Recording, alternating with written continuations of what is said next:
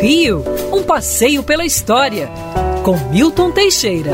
Amigo ouvinte, dia 30 de abril de 1946, o presidente da República, Marechal Eurico Gaspar Dutra, ordena o fechamento dos cassinos. Tínhamos cassinos aqui pela cidade do Rio de Janeiro.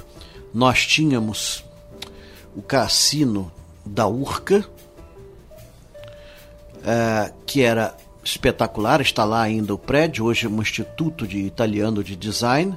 Nós tínhamos um cassino no Copacabana Palace, tinha um cassino Atlântico no posto 6 e tinha um cassino em Niterói, na praia de Caraí. O maior proprietário de cassinos do Brasil, Joaquim Rolas, queria fazer um na Praia Vermelha, mas Getúlio Vargas ofereceu-lhe Petrópolis e ele fez o Cassino Quitandinha, inaugurado a 19 de fevereiro de 1944. Dois anos depois, a 30 de abril, Dutra fecha os cassinos. A alegação era para moralizar o país, isso aqui era uma baderna e tudo mais, muita gente ficava falida, tinha gente que se matava.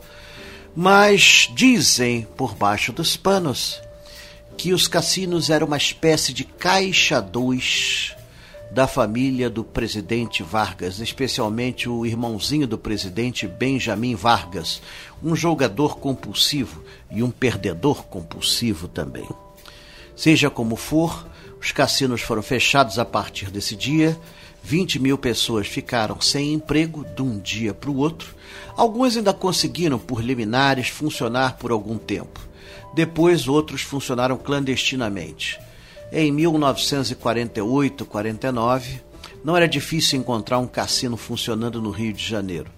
Mas, logo depois, com a pressão da polícia, tudo se acabou e o sonho se foi. Agora se fala em reintroduzir os cassinos no Brasil. Acho uma boa medida. Para o turismo será excelente. E é o tal negócio.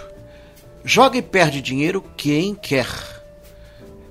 O importante é que o cassino dará emprego a muita gente, como deu na sua época. Hoje em dia estamos para legalizar o jogo e, quem sabe, com isso acabar com a perseguição policial que deve se dedicar a prender bandidos e não jogadores. Quer ouvir essa coluna novamente?